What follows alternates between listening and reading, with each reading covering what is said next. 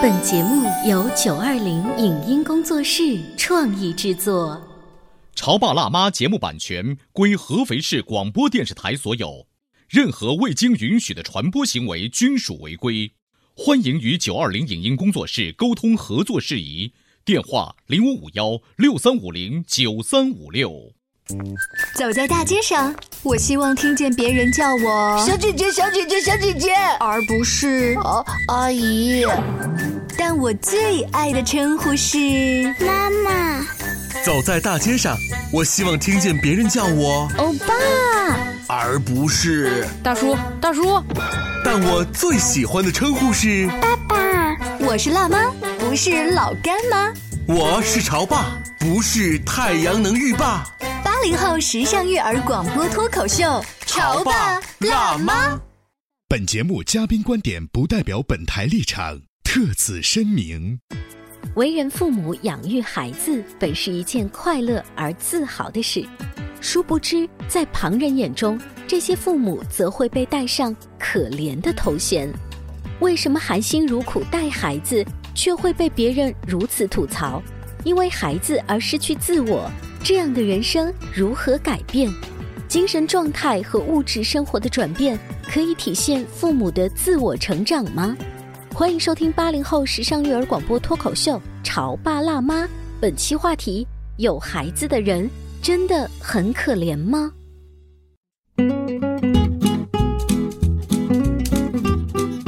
收听八零后时尚育儿广播脱口秀《潮爸辣妈》，各位好，我是灵儿，我是小欧。我们在做这个开场白的时候啊，就是一副觉得，哎，你看为娘很嘚瑟的感觉。为什么呢？就是，哎，我有儿子，我怕谁？啊，可是问题是，现在我们这个口头禅可能需要改一下了。就我们是八零后、九零后。潮爸辣妈的一档好节目，因为很多九零后的老母亲也开始说了，我的孩子更得瑟，因为更 happy 啊，更年轻啊。更年轻，你的意思是他们自己本身更年轻，就是他们会晒出各种各样的好看的照片，就炫娃照本身的高光度已经超过了你们这些八零后的老母亲们，或者是八零后的这些妈妈们，他们的孩子已经进入到了学上学的阶段，要开始补习呀。九零后的话，更多真的就是。炫可爱，各种炫可还能够带娃走天涯。那也不是啊，我们咬咬牙、跺跺脚啊，在寒暑假的时候还是有机会的。可是直到在电梯里遇到了接下来进直播间的两个人，就彻底沦陷了。为什么呢？接下来有请大饼和王鹏，欢迎。Hello，Hello，大家好，我是王鹏。嗯，大家好，我孙大饼，今天又来了。所以今天两位，不管是已婚没有孩子，还是未婚未没有孩子，无儿无女是吧？未婚怎么来的孩子？对对，就是你们这种生活状态，你们到潮爸辣妈来嘚瑟什么呀？其实今天来嘚瑟，一方面是嘚瑟，一方面就是想吐槽一下你们这些有孩子的人真的很可怜。我们可怜在哪儿啊？就是你们的事业重心已经完全没有自己了，就只剩下孩子了。什么叫事业重心？就是重心就剩下孩子。就是当我们要出去玩的时候，就发现我们身边的好朋友带着娃一起的时候，你知道那个心情特别特别的崩溃。你这里是不是有一点含沙射影要指向谁呢？也就是说，下次请你来直播间的时候，就是我们接下来有一个小旅程出去。当你得知我们几个同行的伙伴是要带着孩子一起去的时候，你会不会想要退机票？我真的很想要退机票，而且尤其是当中只有我一个人是不带孩子的，哦 no no no，还有人都带孩子，还有一个也不带孩子，对啊，还好我有一个玩伴。但其实我想说，这并不能解决什么问题，因为。只要有一个孩子，就足以让整个旅行团崩溃。是不是因为你们没有孩子，所以你们把孩子看得那么可怕？今天你们来直播间就是为了来寒碜我的是吗？呃，其实是这样的，没有。其实想也想吐槽一下我身边一些好朋友，因为我们到这个年纪之后，我身边基本上百分之八九十的朋友都已经结婚，都已经有了小孩了。那这个时候呢，就每一次，这个时候你应该会有点廉耻心呢啊！别人都有了，我没有，你应该感觉到你哦，抱歉，我然后打扰大家了，不会啊，不会啊，你丝毫没有。种感觉对对对，我觉得我的生活过得还是蛮开心的。呃，每一次呢，跟我的朋友一起出来玩儿，以前我们是经常，比如隔三差五的就一起出来聚个会啊，吃个饭什么的。那现在很难约，因为他们有孩子了，他们要照顾家庭，要照顾孩子。然后偶尔约出来之后，基本上所有的话题都是围绕着孩子。比如说，你好长时间没见了，你有一肚子的八卦想要跟他们吐啊，吐了刚开始，孩子哭了，这个时候就照顾孩子去了。然后孩子要吃饭，又去照顾孩子去了。基本上就是一个八卦，可能整个饭局都说不完。你看你的整个生活层次多 low 啊！你还是停留在八卦，对啊这些都是旁边的这位搭档 八百年前玩剩下来的。所以我不知道你今天来到我的直播间来，他嘚瑟个什么劲儿啊？你有什么好？就是嘚瑟我们的生活很开心啊。今天灵儿跟小欧还是在直播室里给我准备了椅子，就我们准备坐下来聊天。但是对于今天的这个话题，就是你们这些有小孩的人很可怜，我真的可以站着说话不腰疼。怎么你要上房顶吗？因为我觉得真的在我生活当中，我看着你们拖儿带口跟我一起出去玩的时候，我真的觉得就发自内心的觉得你们非常可怜。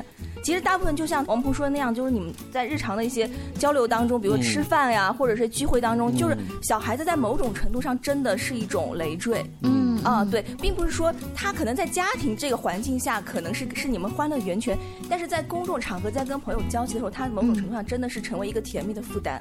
哎，这个甜蜜的负担，它是在于一个小孩，如果是个熊孩子，不听话，你知道满场跑；但如果我把这个孩子教育的特别好，带出去的时候，就是你还会觉得我们带的是一个炸弹出来吗？对啊，我会觉得特别嘚瑟，你知道吗？当身边的人说：“哎呀，你们家孩子特别有礼貌。”那时候那是我骄傲的资本呐、你知道，一个家庭主妇的心声就是这样子的。对，但是呢，你有没有发现啊？啊就是出去玩之后，原本我们的生活当中有我们自己，我们出去玩的时候，更多的是顾到我们自己的喜好。嗯，比如说我喜欢去爬山，我就去爬山；我喜欢去潜水，我就去潜水。但是当你带着孩子之后，即便你的孩子很乖，但是你出去玩的重心就完全变了。哦就就是你的你只能去一些游乐园是吧对，或者是孩子能去的地方，或者是他们喜欢去的地方，你的生活当中就完全没有自我了。嗯嗯嗯，对，这是我觉得你们很可怜的一点。对你像我们女生的友情，一般都是从一起上厕所开始，对吧？就很多时候是形影不离。但是你有了孩子之后，嗯，他就像一个突然出现在哎，你们一你们一起去厕所，你仍然去女厕，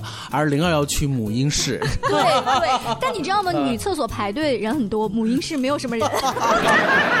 所以在这种时候，你会觉得这个小孩像一个突然出现的第三者。嗯，从他出现的第一刻起，你你就永远是处在一个输家的地位，你永远赢不了他。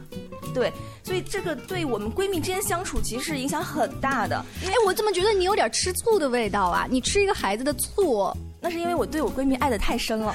啊，所以我总结了一下，今天我们这些话题其实就是属于什么呢？他们看我们这些人嗯可怜或者是不爽，而我们又觉得他们不解我们的风情。是啊，而且他们这种不解风情啊，就是我特别能够理解你们的父母亲，就是站在一副就是老大不小了，该成家了，该要个孩子了。就你现在所有反驳我的那些话，在一个以过来人的身份，虽然我的孩子现在只有几岁，你们的父母亲就是年事已高，但是他那个道理跟育儿的那个辛苦和快乐的那个对比，其实是一样的。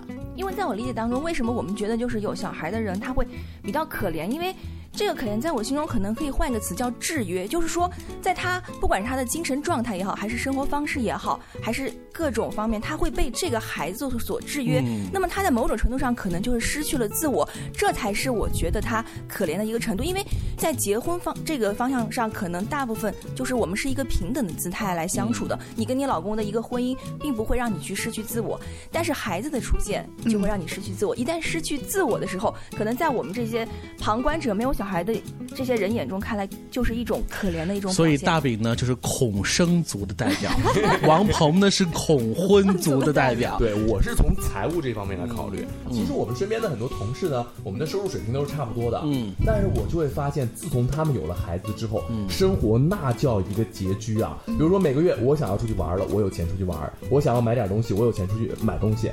但是对于他们来说呢，基本上抛去小孩的这些开支之外，剩下给自己的真的是少之又少。基本上结了婚生了娃之后，不敢随便出来玩了，超过十块钱的约会不要叫我出来了。哎所以你会发现，为什么我们一直没有请像一个恐婚、一个恐生的俩来我们节目吗？嗯，就是因为我们的听众，而我们绝大部分这些当爹当妈的人就会觉得，这难道不就是因为我们现在不想和你们玩的原因吗？就你们这天天就说啊，到这去，到那，我对我们是去不了，怎的？不过话又说回来了哈，这假以时间。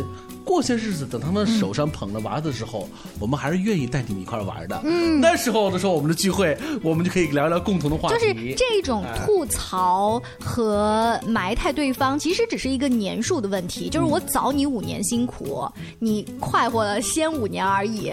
之后呢，我早享福，是不是？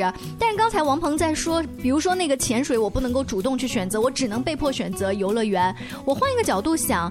好几次我进到游乐园的时候，是跟我身边其他的爸爸妈妈们一起吐槽说：“哼，要不是带孩子，谁来这个地方那么幼稚？”但是最后发现我比孩子玩的还开心。嗯，是呀。带上那个米老鼠的那个什么闪闪亮亮的头箍呀，然后跟公主拍照啊，这个在八五前吧。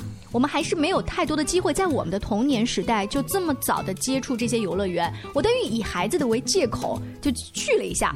我本来他讲的每个理由我都想反驳一下，直到他说到今天，我实在是 说不下去，我无力反驳了。在养孩子这一方面，我们这些人看起来比较可怜，绝对经济方面打了一个大大的 bug。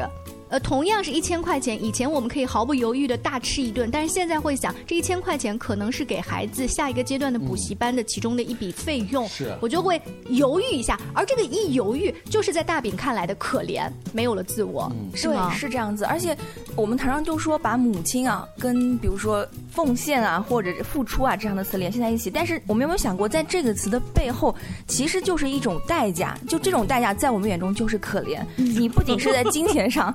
对你，你在时间上，就像我一个好朋友，他经常会跟我吐槽，或者说在朋友圈发一些，就是因为小孩喂奶。或者是晚上他哭闹就没有办法好好的睡觉。你说像我们现在睡觉前的时间，首先是由我们自己来决定的。你想几点钟睡就几点钟睡，躺到床上可以刷刷微博、打打游戏，然后困了手机一扔就可以睡了。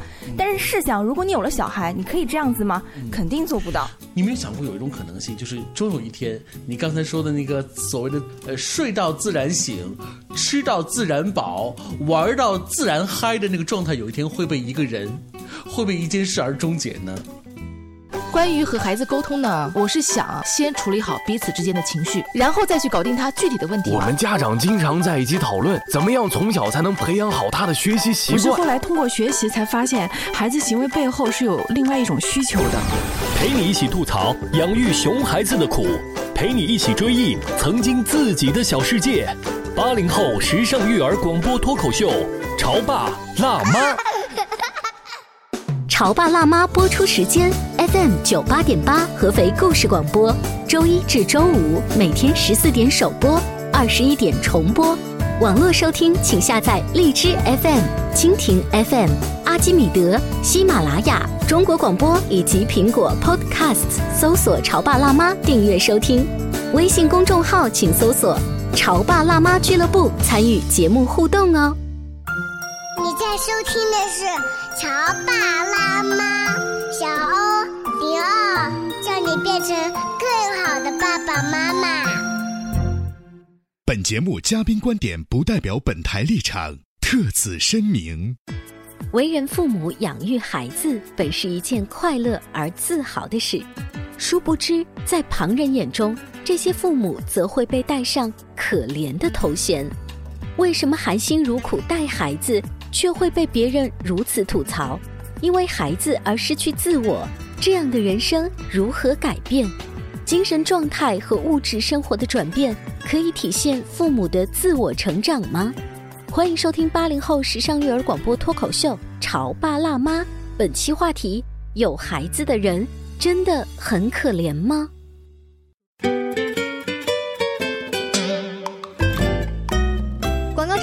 继续锁定潮爸辣妈，小欧跟灵儿今天一不小心找了两个呢还没有结婚或者是还没有要小孩的代表到我们这儿来踢馆的。对，王鹏和大饼哈，他们在上半段表达的就是你们这些有小孩的人看起来特别可怜。我总结了一下，大部分就是因为金钱的压力，因为时间不够用哈等等，而变得我们丢失了自己。哎，又不说了吗？就九个字，嗯，自然醒，嗯，吃到饱。或者是玩到嗨，总会受到各种制约。但是我有的时候也在想啊，会不会也是一种好处？这种好处就是相对于你这个个体而言，我不可能永远都是月光族，永远不可能为未来去担心。而这一点就是一个自我成长，它需要的这个时间和能力。这个能力是靠我自己？难道有一天醍醐灌顶就想通了吗？不是，它一定是外界的压力。这个外界的压力有可能是父母教育的、老师教育的，也有可能就是我的孩子慢慢给我施加的。我等于是主动的愿意承担起了这种成长，这种主动的意识啊，比就老爹老娘在后面 push 要好很多，哎。所以你的意思说，所以这是他们为什么现在不想要孩子呀？就是不想要有一个小人儿来跑来提醒我，妈妈你该节约了。但其实刚刚林安说的这例子，其实在我身边就有一个现实的一个人，他是一个男生。就嗯当时我们认识后，高中到大学，我们一直都是关系不错。然后在我印象中，他就是一个特别顽皮的一个男孩子，打游戏，对，就是完全沉浸在自己的世界里，然后按部就班的进行了人生的一个规划，就是结了婚，要了小孩。但是自从他有了小孩之后，真的就是有一股老父亲的感觉出来了。对，是的，就一下觉得他是你俩男孩子一夜长大，一夜长大，我我感觉就是在他小孩出世那一天开始，嗯他就变成了另外一种，就是从男孩到一个男人的转变很变。好啊。对从你目前叙述的情况上看，我觉得对，所以我就说，其实虽然我们在一边吐槽说有孩子的人很可怜，但其实。呃，在我心中，这个有孩子始终是一个甜蜜的负担。那么，这个甜蜜跟负担如何让甜蜜多一点，负担少一点？我觉得这就取决于当爸爸妈妈的人去怎么处理。包括我们不作为这个爸爸妈妈本身的话，作为一个朋友的话，你在聚会的时候，怎么让孩子对别人的这个不好的影响降低到最低？那么我们也愿意和你一起出去玩儿、出去吃饭，就不被你们排挤，对吗？哎，我还真的是有遇到过这种不同的孩子，真的是有很明显的区别。比如说，我身边有一个同事，嗯他的孩子真的特别乖，然后乖到什么程度啊？就是我们一群人出来吃饭的时候，就孩子就坐在旁边玩他自己的，然后基本上一声不吭，而也会很有礼貌的给你打个招呼，不吵不闹。嗯这个时候你会觉得说，哎，我们的聚会依然可以进行下去。这个孩子在旁边是一个可爱的吉祥物，但是呢，我们也有一些这个朋友的孩子就不是这样，也可能是因为年龄小的原因。这出来之后，真的，你不仅仅是你父母的这个注意力得集中到你的孩子身上，包括我们这些朋友，那总不能就这样眼巴巴的看着，对不对？那总得上来帮帮忙嘛，就大家伙儿七手八脚的，整个吃饭的过程都在照顾他了，嗯啊，嗯啊这就很影响我们出去玩的对。这除了是一个孩子本身的个性，我觉得其实跟父母亲的教育也很有关系。你说我周围很多人都有小孩，我没有，但是我并不会就是因为这个原因就跟他们完全的不交流，或者没有一些聚会什么的。那么我愿意跟什么样的父母亲带着小孩来聚会呢？就是。呃，小孩在出现在我们这儿可能会成我们的开心果，但是在必要的时刻，就是他也会让我们的父母亲自动成为一个沟通的圈子。比如说，我有一个好朋友，他的小孩在这边的话，他每次会跟他说，啊，我们大人们在说话，你可以在旁边小声一点讲话，或者说小声一点玩。就是在一次聚会当中，我可以听到很多次他的父母亲跟小孩说这件事情，那说久了，小孩就自然知道了。那么我们也可以正常的进行我们大人所谓的这个世界里的沟通了，就再也不会觉得说你带小孩出来会变成一件影响我们的事情。是，所以呃，二位刚才说的这些事情，我脑子里一直在想，就是对啊，我们该如何掌握这个分寸呢？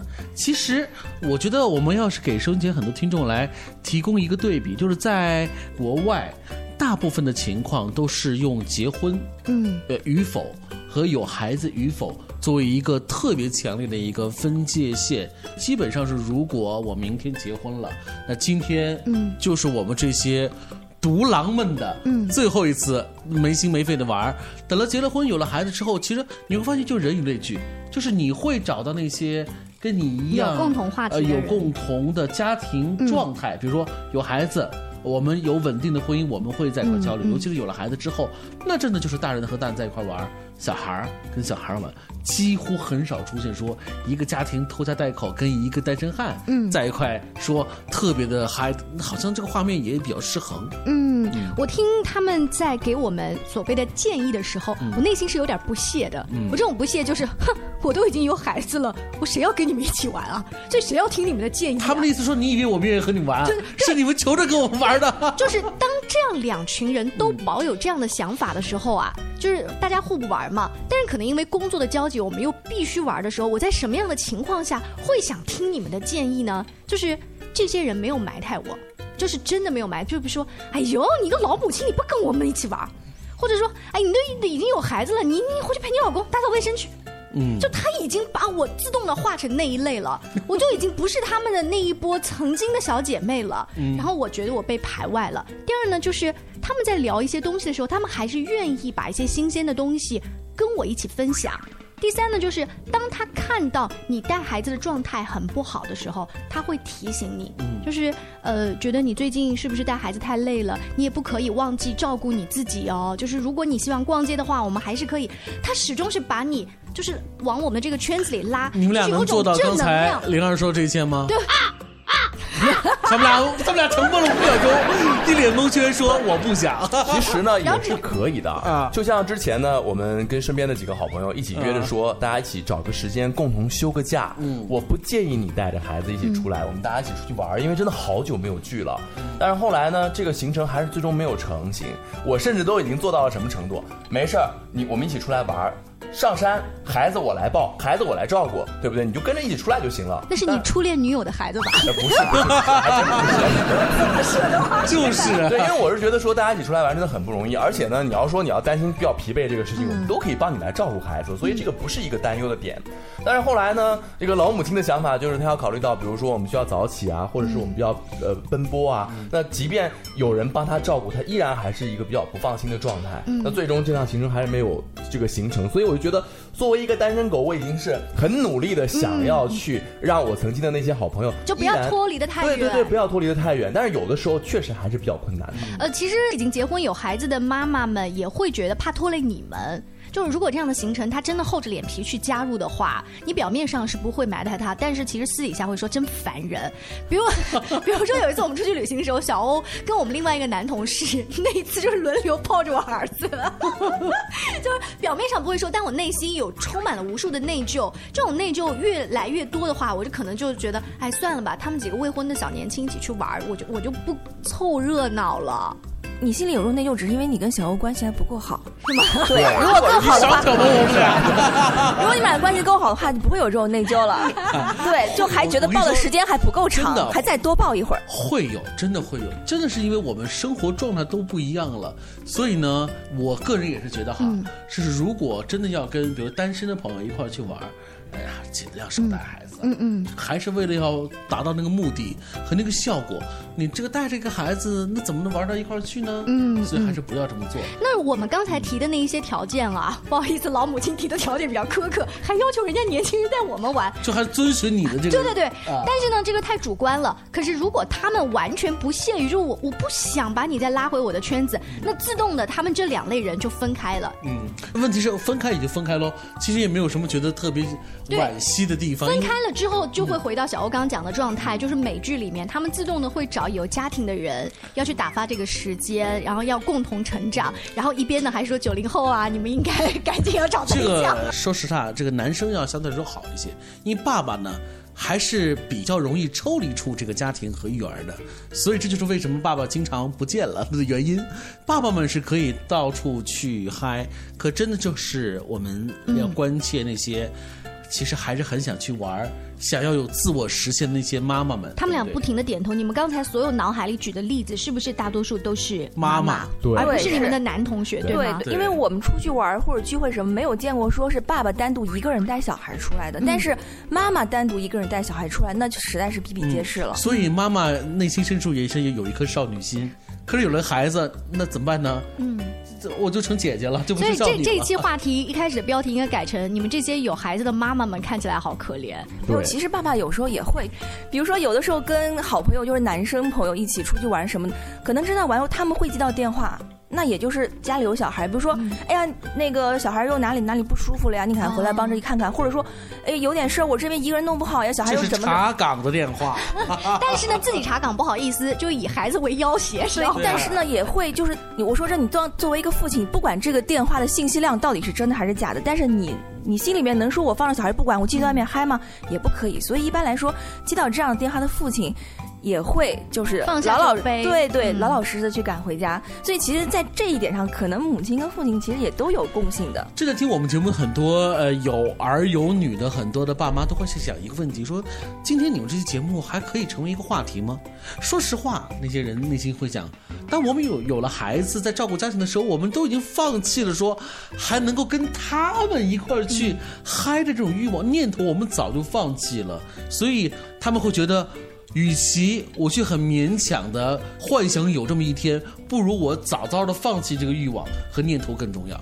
对我其实是有同样的感觉，包括我现在呢，约我身边那些关系特别好的那些有孩子的朋友，机会也是越来越少了。我们可能把原本一两个星期就聚一次的这样的频率，把它变成了可能两三个月再聚一次这样。那更多的一些时间呢，我就会抽着时间跟我身边的一些单身的朋友，或者是其他的有志同道合的一些朋友一起出去玩了。嗯，谢谢你没有放弃我们哦，两三个月约我们一次，备受打击。